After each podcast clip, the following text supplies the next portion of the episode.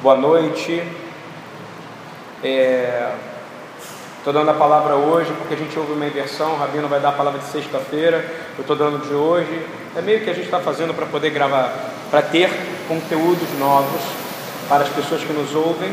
E é bom que o Senhor me dê uma palavra específica para cá e relacionada ao nome dessa casa. O nome dessa casa, ela chama Ministério BTY. Ministério BTY não é Ministério BTY porque é, parece música do Pluct Plactizum. Lembra do Pluct Plactizum? Não vai a lugar nenhum. Lembra disso? Não. BTY também não é nome de planeta, nem de constelação, que são esses nomes, na é verdade? BTY significa Beit Tefilat Yeshua, casa de oração de Jesus ou da salvação. Então o que, que a gente é? A gente é uma casa de oração. Isaías 56, 6 a 7 diz assim: E os filhos dos estrangeiros que se unirem ao Senhor para o servirem e para amarem o nome do Senhor, ou seja, você veio aqui para amar o que? Amar o que? O nome do Senhor. E para serem seus servos, você veio amar o Senhor e seu quê? Servo. Então você veio primeiro, a casa do Senhor é um lugar onde você faz o quê? ama o nome do Senhor e depois faz o que? Serve a Ele, é escravo dele. Servir também vem na palavra hebraica chamada avodar, que nós vamos falar mais à frente, que significa o? Significa o quê? Adorar. Servir em hebraico é igual a adorar.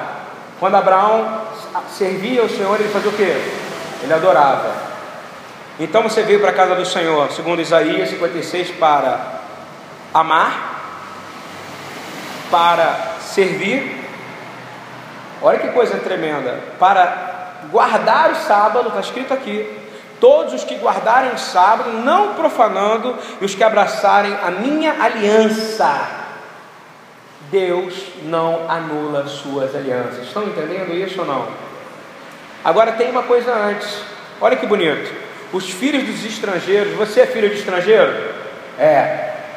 Você é Goim, você é nação. Não é isso? Você não é Israel, você é nação. Graças a Deus por isso. Porque você foi enxertado na oliveira. Você é descendente, sim, de Abraão pela fé. Nós não cantamos isso? Que nosso, nós temos um pai? Nós temos um pai, Avino Malqueino, nosso pai, nosso rei misericordioso.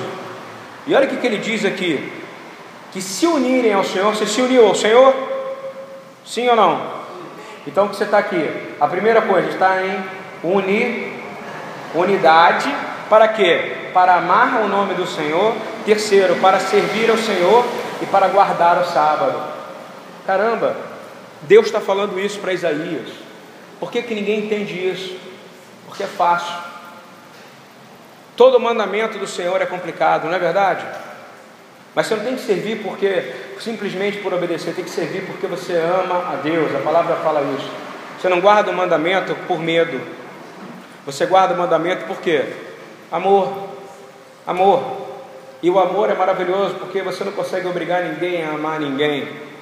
E aqui está claro que guardem o sábado não profanando. E os que abraçarem a minha aliança, também os levarei ao meu santo monte. Olha o que você vai ganhar. Se você tiver em unidade, se você amar o nome do Senhor, servir o Senhor, guardar o sábado, o sábado, não profanar, Ele vai te levar ao seu santo monte, amém? E aí, Ele vai alegrar, Ele vai ser, a palavra diz: Eu os alegrarei. Você quer sentir essa alegria? Eu quero sentir essa alegria quando eu adoro aqui, pagando o maior mico às vezes, pulando, rindo, é porque eu me sinto no céu, está entendendo isso ou não? Eu me sinto já no casamento, porque eu vou viver aqui na terra com Jesus pela eternidade, amém? Porque Ele é o Meler Hakadosh, Ele é o Rei de toda a santidade. E eu vou viver com Ele. E Ele quer, e Ele fala que a gente tem que viver em alegria. E Ele diz aqui: quando vocês me servirem, quando vocês me amarem, quando guardarem meu sábado, como é que você vai guardar a eternidade se você não consegue nem guardar o sábado? Olha que coisa doida. Você vai ter que ser um chomeia olano, sei lá, um, guardador da eternidade. É um, é, um, é, um, é um Shabat eterno, você entende isso? Shabat significa um lugar de descanso. Mas você vai ter que estar adorando. 24 horas por 7. Você sabia disso? Anjo tem folga? Anjo tem feriado? Anjo fica contando o dia, oba, está chegando o dia de finado para poder enforcar sexta-feira e segunda-feira? Anjo fica torcendo para chegar o dia 21 de abril, sei lá se existe feriado, 22 de abril, 21 de abril, dia do Tiradentes. Caramba, é dia do zumbi, Jesus, está chegando a hora, vou dar um tempo de te adorar. Não, anjo tem prazer em adorar o Senhor. E a igreja do Senhor tem que ter prazer em adorar o nome do Senhor, amém? E é para isso que você nasceu. Fala assim: Eu nasci para adorar. Eu nasci para te adorar. Eu nasci para te servir. Eu nasci para amar o teu nome. Isso é lindo, não é verdade? Eu nasci para guardar os teus mandamentos por amor, porque dessa maneira o Senhor vai te levantar no santo monte, vai te alegrar, e Ele vai dizer assim: E os alegrarei na minha casa de oração. Qual o nome dessa casa aqui? Se você está em unidade, amar o nome do Senhor, servir o Senhor, o que, que Ele vai fazer contigo? Ele vai te alegrar na minha casa de oração. Você agora, se você não está alegre, é porque você não ama o Senhor, não serve o Senhor, não consegue guardar o sábado do Senhor. Está entendendo isso ou não? Você precisa agora estar tá alegre. Quem está alegre está na presença do Senhor? Amém. Não está alegre não, irmão? Então levanta o braço, rapaz veio para cá para ser participativo. Então, assim, e ele diz assim: e os seus holocaustos, ou seja, holocausto é aquilo que você matou para trazer para o Senhor, está entendendo isso ou não? Diz assim: e os seus sacrifícios serão aceitos no meu altar. Então, qual é a premissa para que seu sacrifício seja aceito no altar? Vamos lá, vocês já decoraram. Primeiro, estar em unidade. Depois, amar o que? o nome do Senhor. Terceiro, servir. Guardar o sábado. Quando ele diz sábado, é guardar as minhas festas. E eu vos alegrarei na minha casa e receberei os seus sacrifícios de louvor. Amém? Isso é lindo, não é, gente? E, e ele diz assim no final: Por quê? Repita comigo: Por quê? A minha casa será chamada casa de oração. Amém? Casa de oração é um lugar onde você está em unidade. Seja você estrangeiro, seja você Israel, seja você angolano, seja você baiano, como eu sou, seja você quem você for. Se você está amando o nome do Senhor, se você está em unidade, está servindo o Senhor e guardando os mandamentos dele, e ele significa isso no sábado, dizendo não profanando, ou seja, não profanando seus mandamentos, você é acessível a uma alegria maravilhosa, que ninguém é capaz de roubar essa alegria na casa do Senhor, amém? Quando começa a roubar sua alegria na casa do Senhor, é porque a casa do Senhor foi profanada. Estão entendendo isso? E Mateus 21, 13, 15, Jesus vai usar essa passagem de Isaías. E aí ele vai usar agora com uma igreja que estava corrompida. Vamos ler comigo? E disse-lhes Jesus, Yeshua, dizendo: A minha casa será chamada casa de oração, mas vós a tendes convertido em covil de ladrões. Conhece alguma igreja que está parecida com isso ou não agora? Conhece? Não parece um pouco a casa de oração de hoje em dia? A todo lugar, acho que daqui é a casa do Senhor, aqui é a casa do Senhor, aqui é a casa do Senhor. Não é isso?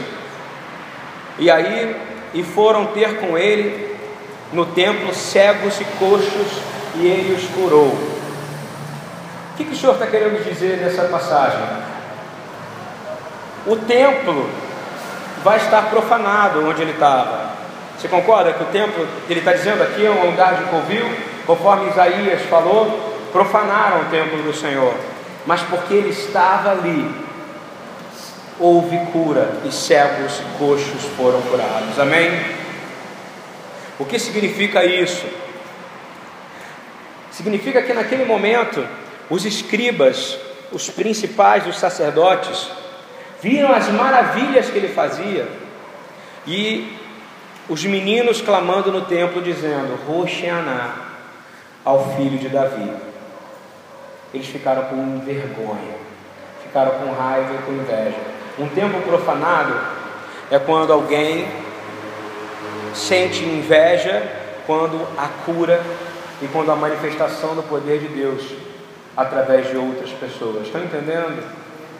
Deus, o reino de Deus, é uma cooperativa de dons. Se eu tenho um dom, o Léo tem outro, o Eduardo tem outro, o Rabino Eduardo tem outro, e a Gisela tem outro. Nós estamos aqui para sermos usados em que? Unidade. Jesus estava ali dentro. Tinha alguma hipótese de não haver cura? Me responde. Se alguém quisesse ser curado, eu creio verdadeiramente que Yeshua está aqui dentro. Eu creio que o nome desse lugar aqui é casa de oração e não é à toa. Sabe por quê? Igreja é onde tiver dois ou três falando em meu nome. Eu tenho mais do que isso aqui, amém? Nós somos uma igreja. E nesse momento o Senhor está aqui curando. Não presta atenção nos outros que estão andando, não. Presta atenção aqui, porque o Senhor está aqui nesse momento.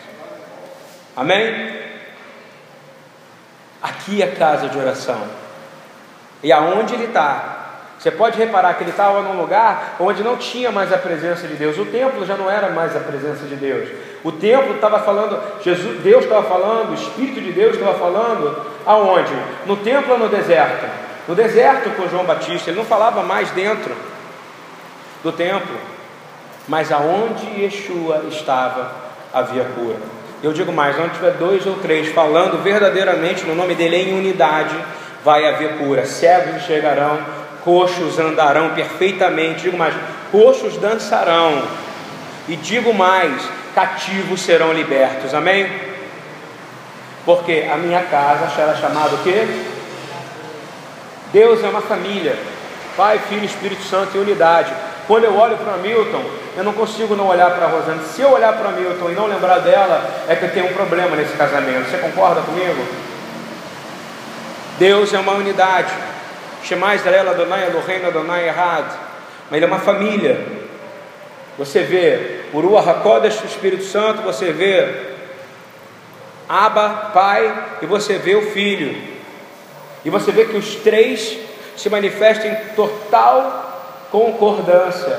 São um, é uma unidade. Quando você pensa, você tem que pensar como um cacho de uva, não como uma uva separada.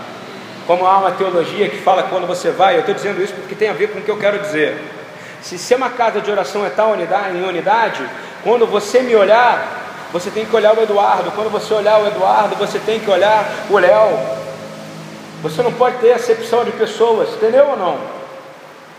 Se eu olho para uma pessoa e não vejo o casal, eu não vejo a sua esposa, eu não vejo a, a, algo errado nesse casal, e você precisa começar a orar por esse casal. Estão entendendo isso? Porque essa é a trama de Satanás: roubar, matar e destruir o que? A família. Porque Deus, Deus é uma família. Vocês entendem isso? Por isso que há, e agindo e permeia feita unidade, Filho e Espírito Santo. É uma família, é uma unidade neles. Você não consegue dizer, tanto é que o Espírito e a noiva dizem o que? Vem. Ou seja, o Espírito, a noiva dizem vem. Quem está vindo? O noivo, Yeshua. Quem está cobrindo tudo? O Pai. Isso não é a trindade católica, não. Isso aqui é a palavra de Deus que eu estou falando. Porque tem a ver com a unidade que Ele quer que a gente esteja. Essa é a oração que Ele quer. Jeremias 42, 4. Eu quero falar de oração. Eu quero dizer a unidade na oração e quero falar do poder da intercessão. Jeremias 42, 4 diz algo tremendo: diz assim: eu vos tenho ouvido. Eis que orarei ao Senhor. Aqui é não é Deus falando, é como um profeta ensinando a orar. Aprenda como Jeremias orava. Dizia assim: Eu vos tenho ouvido. Ou seja, ele tem ouvido a oração, a súplica das pessoas. Concorda comigo? Parece que eu estava aqui, tem sempre alguém pedindo, falando, pastor, ora por mim, eu estou com problema, então, irmã, ora por mim, não é isso? Porque eu estou com problema. Isso não acontece contigo? Direto, direto. Alguém pede, ora por mim, só peço sua oração. Eu sou, não é isso? Então, ele está dizendo: Eu vos tenho ouvido, eis que orarei ao Senhor, vosso Deus, conforme as vossas palavras, e seja o que for que o Senhor vos responder, eu vos declararei, não vos ocultarei uma só palavra. Amém? Vocês estão entendendo o que é orar? É pedir para o Senhor dizer na palavra dele o que a outra pessoa precisa ouvir, não a sua palavra.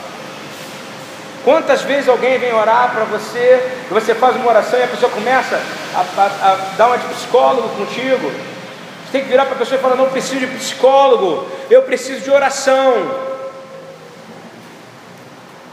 Então Jeremias está ensinando aqui, ele está dizendo: Olha só, eu vou orar para o Senhor, porque a mesma coisa que eu ouvi, Deus ouviu. Só que eu sou profeta do Senhor. Eu quero dizer, vocês são profetas do Senhor. Amém? São profetas do Senhor. E você vai dizer para ele: que o Senhor me falar, eu vou te dizer exatamente o que ele me falar. E vou dizer mais: se você não disser o que o Senhor falou para você, você está em pecado. Está entendendo isso ou não? Porque você está retendo algo que pode mudar a vida de alguém. Ah, mas ela vai deixar de falar comigo. O problema dela, ela não é madura o suficiente para poder encarar a palavra de Deus.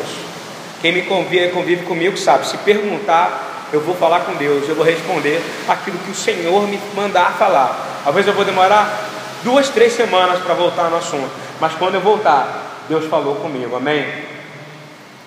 Você tem que parar de dar resposta de pronto. Isso é coisa de psicólogo. Eu falo assim para o irmão, eu não, você não é psicólogo. Ah, mas ele é psicólogo formado, não interessa. Quando pede para orar, o psicólogo vai embora. Porque se o psicólogo falar de oração e falar de coisa de Deus, dentro do consultório ele, vai, ele perde a carteira dele. Você sabia disso?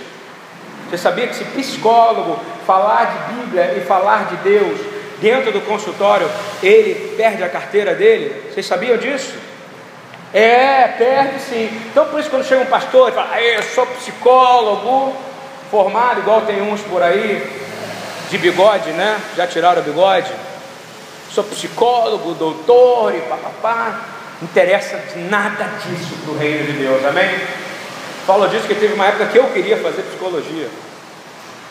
O Senhor falou para mim: Você vai fazer o quê? O Senhor falou: Sou idiota, mas o Senhor não ofende a gente, está entendendo isso? Mas ele cortou de mim total, me deu assim: Não é isso, você veio para servir as ovelhas que eu te mandei, você não vai ter tempo porque você vai ter que orar 24 horas por 7 para falar para elas aquilo que eu mandar você falar, amém? Estão entendendo o que Jeremias quer dizer? Eu não vou te responder nada, não. Estou querendo ouvir de mim, mas eu vou, eu vou falar o que Deus mandar eu falar. A gente tem algumas condições para seguir para que a gente seja intercessor e tem gente que fala, eu sou ministério de intercessão, eu, tô, eu sou, eu quero orar pela vida de um, eu quero orar pela vida de outro. Eu quero dizer, você está numa casa de oração. Quem é o maior intercessor dessa casa? Quem? Yeshua. Quem diz isso está é, em João, Epístola de João, primeira Epístola de João, capítulo 2. Olha o que ele diz. Com o amor né, que João falava, olha que bonito. Serve para vocês que eu vou ler agora. É gostoso ser chamado dessa maneira. Meus filhinhos, ouve essa carta como se fosse para você, tá? Escrevo-lhes essas coisas para que vocês não pequem. Olha o carinho dele. E vale até hoje para vocês.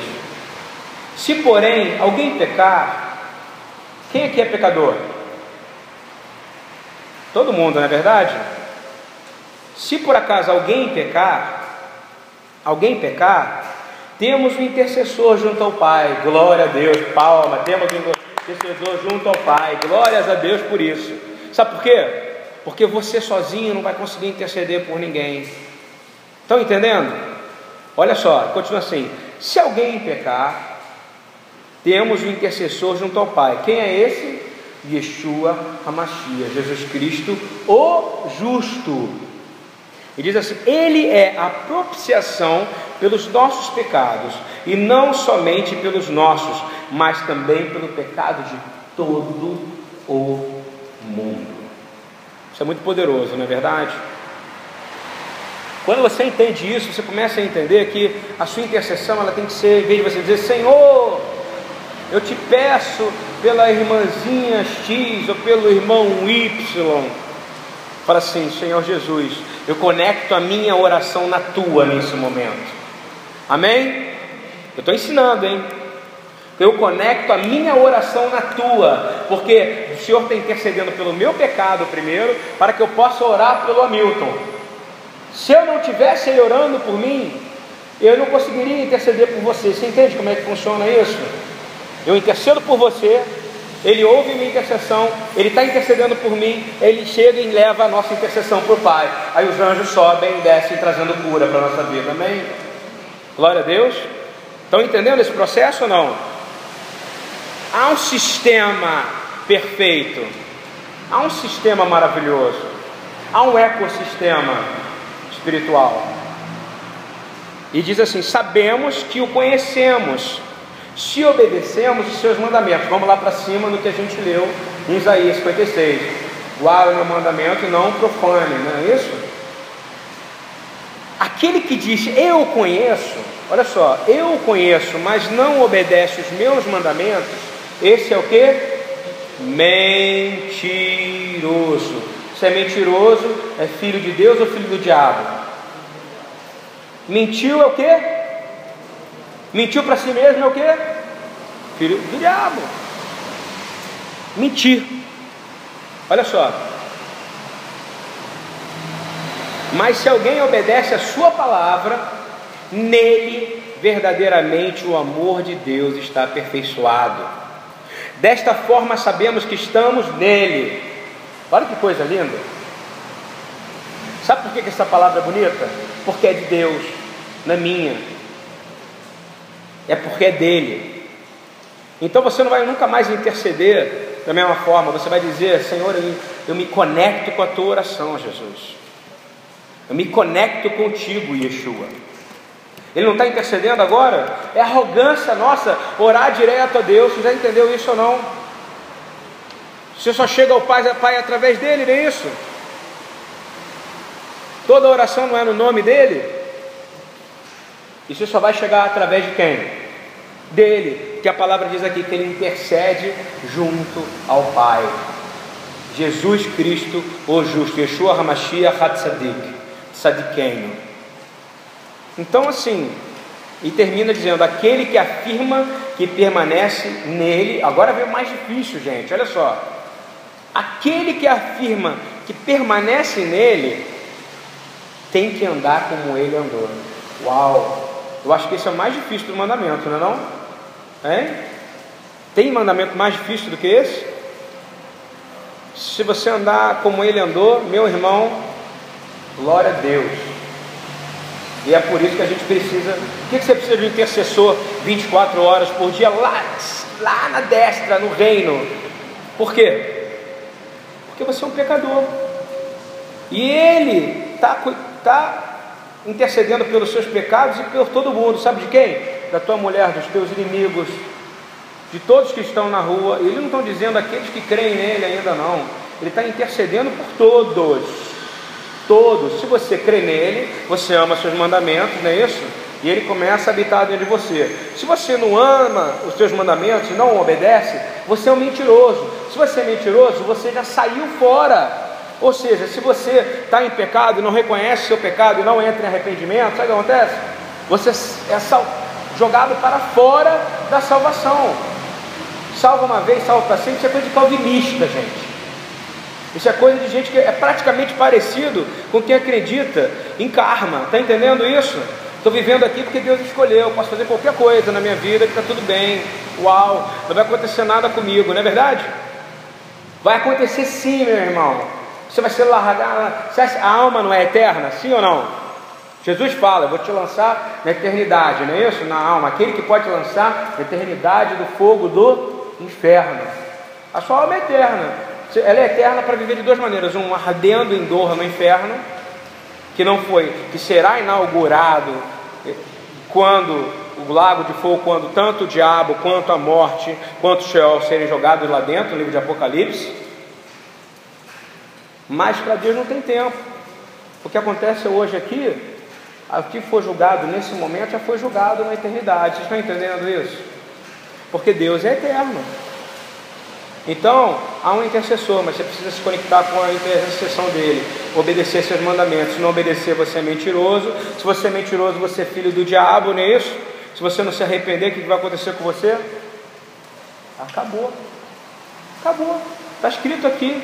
Agora, mas se alguém guarda a palavra, na, nele verdadeiramente há amor, e ele está sendo aperfeiçoado em Deus. Por que você tem que buscar a palavra? Você vai ser aperfeiçoado em Deus e sabemos que Deus está nele. E ainda diz mais: e se você permanecer nele, eu acho que aqui, se você for olhar bem na tradução, está dizendo assim: se você permanecer nele, você vai começar a andar como ele andou, amém? Estão entendendo isso? É, avançando. Você tem poder, a tua oração ainda tem um poder sobrenatural. Você acredita nisso? Hein? A oração do justo é poderosa. Ó, Yeshua, Jesus habita em você? Sim ou não? Ele habita, meu irmão. Se não habitar, o que você está fazendo aqui? Ou então você, eu vou fazer um apelo agora. Alguém aqui quer aceitar Jesus como seu único Senhor e Salvador? Então, mediante aqui ninguém veio aqui na frente, eu creio que Yeshua ele habita em você. Você é um homem normal. E a justiça da lei de Deus, você não ia conseguir cumprir aquilo que está escrito em 1 João, se não existisse aquilo que Paulo escreveu em Romanos 8,4, que diz assim: Para que a justiça da lei se cumprisse em nós, que não andamos segundo a carne, mas segundo o Espírito. O Espírito. Você consegue estar de pé e sobrevivendo porque o Espírito de Deus habita em você. Amém? Por isso que quando você ora no mesmo João, primeiro epístola de João 4 fala o quê? João 4,4 fala, maior é o Espírito que habita em ti, em nós, do que o que habita no mundo. Todo mundo é fraqueza, é medo, é desconfiança, é status. A gente aqui tem que entender que em unidade a gente consegue avançar. E você começa a entender mais ainda, diz assim, quando você vai para Tiago 5, 17, 5, 19, 5, 17 e 18, diz assim: Elias era um homem sujeito às mesmas paixões que nós, e orando, pediu que não chovesse, e por três anos e seis meses não choveu sobre a terra, e orou outra vez, e o, e o céu deu chuva, e a terra produziu o seu fruto a gente começa a entender que, ué, eu tenho poder na minha oração também, porque o Espírito de Deus habita em mim. E a coisa mais bonita está na, na sequência disso, Tiago 5, 19 e 20, diz assim: Se algum dentre vós se tem desviado da verdade e alguém o converter, saiba que aquele que fizer converter do erro do seu caminho um pecador, salvará da morte uma alma e cobrirá a multidão de pecados. Amém? Vocês estão entendendo? Você orou como Elias, uau! Choveu, parou de chover, isso é bonito, né? Mas é muito mais poderoso se o irmão chegar para mim e dizer: Ó, eu, eu pequei, e você, através da palavra de Deus, levar fazer com que esse se converta ao Senhor. Está dizendo aqui que a gente salva a alma de uma morte e cobre uma multidão de pecados. A sua oração e a sua atitude têm esse poder, amém? Você tem poder de falar com alguém e fazer com que ela tenha vida eterna através das suas palavras na autoridade de Jesus. Fazer chover é importante, mas salvar uma vida para o reino de Deus, levar ela até Jesus é muito, muito mais importante. Não é verdade? Fazer chover o cobra coral faz, que aquele, aquele bruxo lá do, do governo do Rio de Janeiro, esse, esse, cara que são, esse cara que é chamado para fazer chover, para parar de chover no, no PT. Já viram quando tem evento? Eles contratam um, um feiticeiro que fala: ah, esse aqui vai falar que não vai chover durante meus eventos Final de ano ele é contratado. Aí quando chove, aí ele fala: Ah, não, foi porque vocês não fizeram oferta direito para o Deus X. não é verdade? Mas na verdade só tem um Deus, o nome dele é Deus de Israel. E esse, espera que você vá lá fora salvar vidas que estão precisando ser salvas. E ele só vai fazer chover ou parar de chover se for para trazer mais vidas para a salvação. Amém? A nossa oração, ela é em verdade, em espírito. A gente vê, fala que o Rabino Eduardo ele diz que foco é força. Ele fez uma pregação uma vez dizendo isso. Hebreus 5, 7 e 9. Eu estou procurando muito entender como é que Jesus orava, sabe? Como é que Yeshua se entregava em oração, porque a oração dele é certa, não é verdade? O modelo de oração é certo. Ele nos ensina o Pai Nosso mas a gente tem que orar. E quando a gente lê a carta de Hebreus, na verdade a carta de Hebreus foi uma carta escrita aos judeus crentes, aos judeus messiânicos. Então, é muito belo isso aqui que o escritor de Hebreus fala, diz assim, Hebreus 5, 7 a 9, o qual, nos dias da sua carne, o qual Jesus, Yeshua, no dia da sua carne, oferecendo com grande clamor e lágrimas, ou seja, ele ofereceu com clamor e lágrimas orações e súplicas. Repita comigo: clamor, lágrimas, orações e súplicas. Tá vendo, Mônica, que não é só você que chora quando está orando? Ele se ofereceu em lágrimas, com grande clamor e lágrimas, oração e súplica, ao que podia livrar da morte, foi ouvido quanto ao que temia, ainda que era filho, aprendeu a obediência por aquilo que padeceu. E sendo ele consumado, veio a ser a causa da eterna salvação para todos os que lhe obedecem. Amém? Gente, isso é uma batalha. Orar é uma batalha. Vocês estão ouvindo bem? Interceder é uma batalha. Você acha que Jesus dorme? Hein? Não. Ele está orando 24 horas por sete, por todo mundo, é o que está na palavra. Você tem que interceder por ele e pedir a ele, Senhor, como? Como ele chorou, com grande clamor, com lágrimas, com orações. Olhamos no Getsemane, ele foi de joelho ao chão. Quantos de nós às vezes temos dificuldade de ajoelhar? Nós somos é, pessoas com dificuldade de quebrantamento de coração, essa é a verdade. Às vezes, a coisa que mais me espanta é quando eu vejo, eu estou num culto e uma pessoa está chorando, e chorando, e chorando, e chorando, e pedindo ao Senhor. Clamor e súplica significa clamar nessa tradução, é pedir perdão. Jesus estava chorando em voz alta, em gritando, se fosse buscado grego, depois se busca em traduções, e diz que ele estava gritando com clamor. Ele estava chorando, pedindo socorro ao Pai. Às vezes eu termino um culto na BTY e fico só olhando de longe.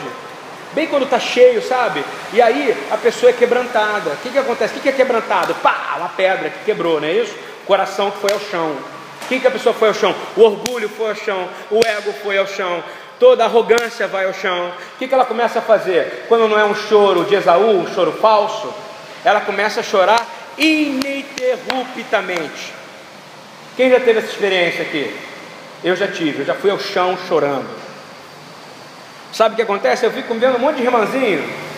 Ai, ora por ela, porque ela está chorando muito. Ora por ela, que ela está ela tá passando o melhor momento da vida dela, gente.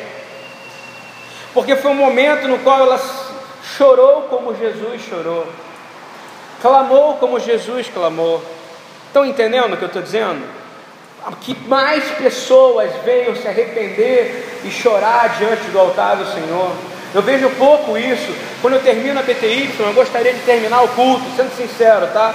Eu, em vez de ver um acumulado de gente ali na fila para comer, eu gostaria de ver um acumulado de gente aqui na frente ajoelhada, chorando e pedindo perdão pelos pecados da sua casa.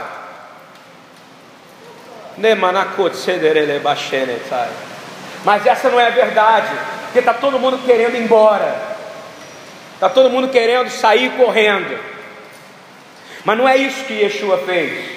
Ele orava constantemente, chamava os amigos para orar. Ele ia para a casa do Senhor, mesmo sabendo que lá era um lugar que era um covil de ladrões. Ele ia lá e curava o cego e curava o coxo. Às vezes você não vem na casa do Senhor, que nem alguns irmãos que não vêm aqui, porque o banheiro é molhado no chão. Mas aqui é Betesda. Aqui o Senhor quer. E eu gostaria muito que quando acabasse um culto aqui, ao invés de ver um aglomerado de gente no comer, um aglomerado de gente conversar, ver um aglomerado de gente ajoelhado na frente do altar, chorando pelos seus pecados. Porque era assim que era adorar. Quando Yeshua fala adorar em verdade e em espírito, para aquela mulher que estava nascendo para o seu quinto casamento, aquela mulher adorar, como eu falei lá atrás, sabe o que, que era? era fazer um sacrifício, levar para o templo para pedir o que? Perdão a Deus. Você imagina, você andava a cidade inteira com, o seu, com, a sua, com a sua oferta entrava no templo, todo mundo olhava e falava, lá vai o cara lá espiar o pecado dele. Você acha que não era assim? Era assim. Depois mudou. Por que, que era covil de ladrões? Porque o cara não precisava mais andar pela cidade inteira com a sua oferta. Ele comprava lá dentro do templo, do pátio do templo, para poder encobrir de que ele tinha vergonha dos seus pecados. Entendeu ou não? Esse era o maior problema. Sabe por que pouca gente vem aqui na frente chorar e se jogar no chão? Porque tem vergonha eu gostaria de terminar um culto e vejo alguém vir bater no meu braço e falar: Uau, que presença, pastor, que unção que você tem na adoração e no louvor. Eu gostaria de alguém falar: Ajoelha comigo aqui que eu não estou aguentando estar em pé, porque pô, eu fui quebrado, meus pecados foram jogados no chão. Eu quero ofertar para o Senhor a oferta lá em cima que a gente leu em Isaías. Eu quero que o Senhor vai receber os meus holocaustos. Qual é o holocausto que Ele quer? O perdão que você tem para oferecer para Deus. Você tem algo a oferecer para Deus nessa noite, não tem? Hein? Você é perfeito? A sua casa está certinha? Seu casamento está legal?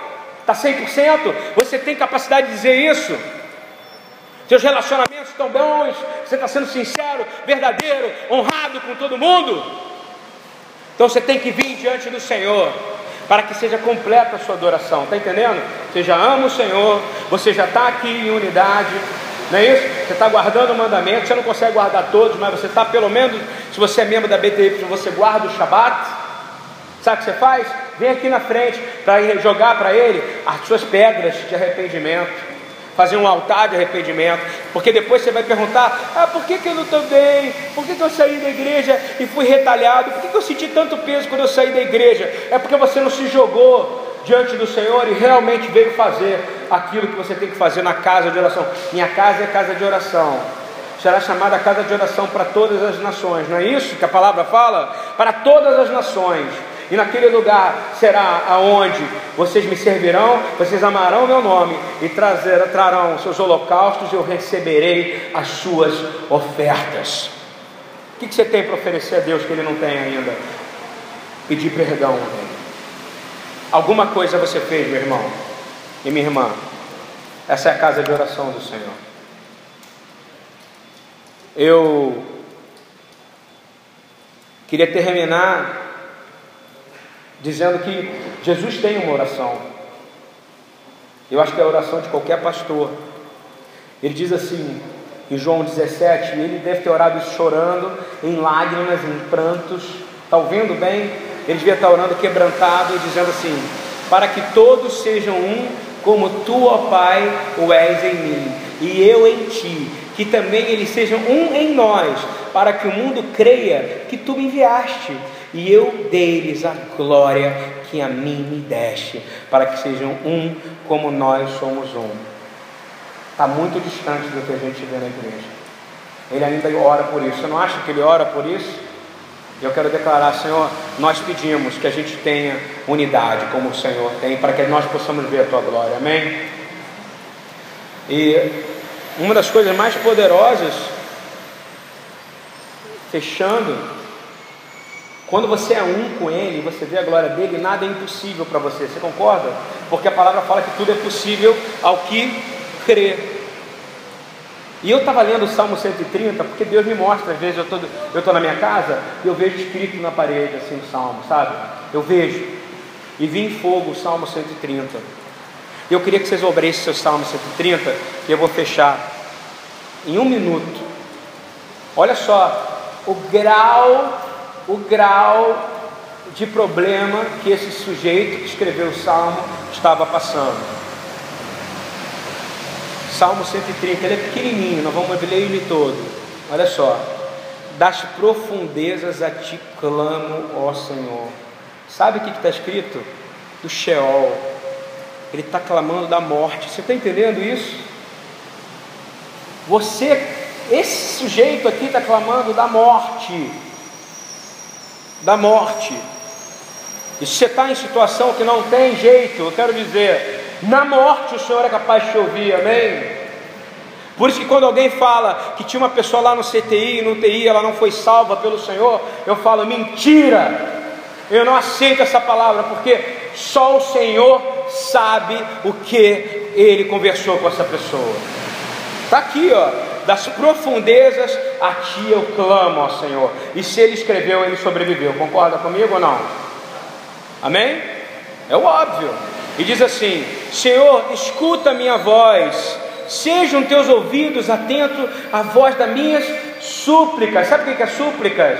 É mais ou menos assim: me perdoa dos meus pecados, Senhor, nesse momento, gritando e chorando, como a gente leu em Hebreus lá em cima, como Jesus clamou em alto e bom som e chorou, e diz assim: Se tu, Senhor, observares as iniquidades, Senhor, quem subsistirá? Ele está dizendo: sonda os meus pecados agora. O cara está morto, gente. Estou dizendo, sabe aquele filme? Ti, ti, ti, a maquininha já parou, tá bom? Ti. Tá entendendo? A máquina do coração acabou. O cara sobreviveu, ele escreveu aqui. Tá? Ele escreveu. Isso aqui é uma história de, de sobrevivente. Está dizendo assim. Mas contigo está o que? O perdão. Repita comigo: contigo está o perdão. Ou seja, você estava morto, mas mesmo morto, o Senhor ouviu o teu clamor. Isso é lindo, tá, gente? Isso é lindo. Eu vi na parede da minha casa, depois que eu saí daqui, de uma oração de súplica que eu fiz. Você tem dificuldade em não entender, entender clamor, súplica, você me procure que eu vou te ensinar. Diz assim: Mas contigo está o perdão para que sejas temido. Ou seja, Contigo está o perdão para que ele seja temido. Aguardo ao Senhor, a minha alma o aguarda e espero na Sua palavra. Ou seja, o cara morreu, a alma estava ali, sabe aonde? Ou vai para um lado ou vai para outro, não é isso? Ou volta. Sabe o que aconteceu? Ressuscitou, aleluia, amém? Não ressuscitou? Não tinha escrito isso aqui, isso não é um poema, não. O Salmo não é um livro poético. Outro dia eu falei para o Senhor, os livros poéticos, né? Poético não, são livros proféticos, meu filho. Não fale que salmo é livro poético, isso é coisa de teólogo. Teólogo não sabe nada da Bíblia. Olha só o que eu tive que ouvir outro dia. E aí eu falei, eu entendi que teologia é uma coisa vazia mesmo.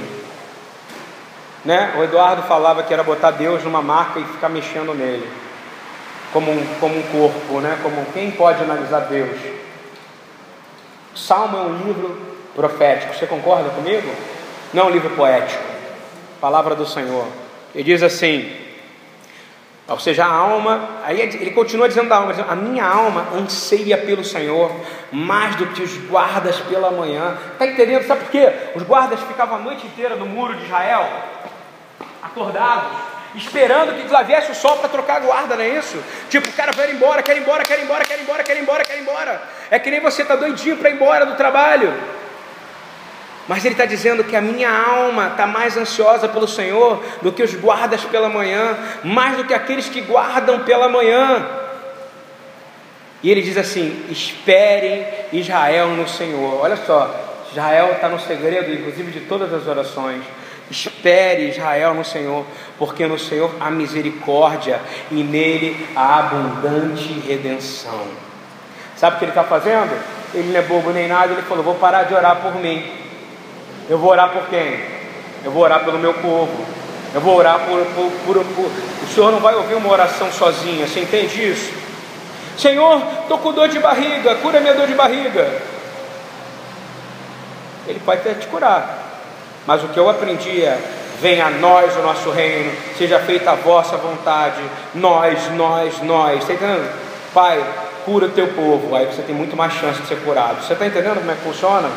Ele diz assim: Espere Israel no Senhor, porque o Senhor é misericórdia e nele há abundante redenção. E ele, olha só que lindo, ele não diz ele remirá minha alma, ele diz ele remirá a Israel de todas as suas iniquidades. Sabe o que aconteceu depois disso aqui? O cara ressuscitou, amém? Glória a Deus. Você está entendendo isso ou não? Eu não estou forçando a barra. Lê esse salmo 20 vezes. Se você não tiver a mesma percepção que eu, eu quero discutir com vocês sobre isso. Isso é uma revelação de Deus e eu creio que é verdade. Quero declarar, Pai Todo-Poderoso,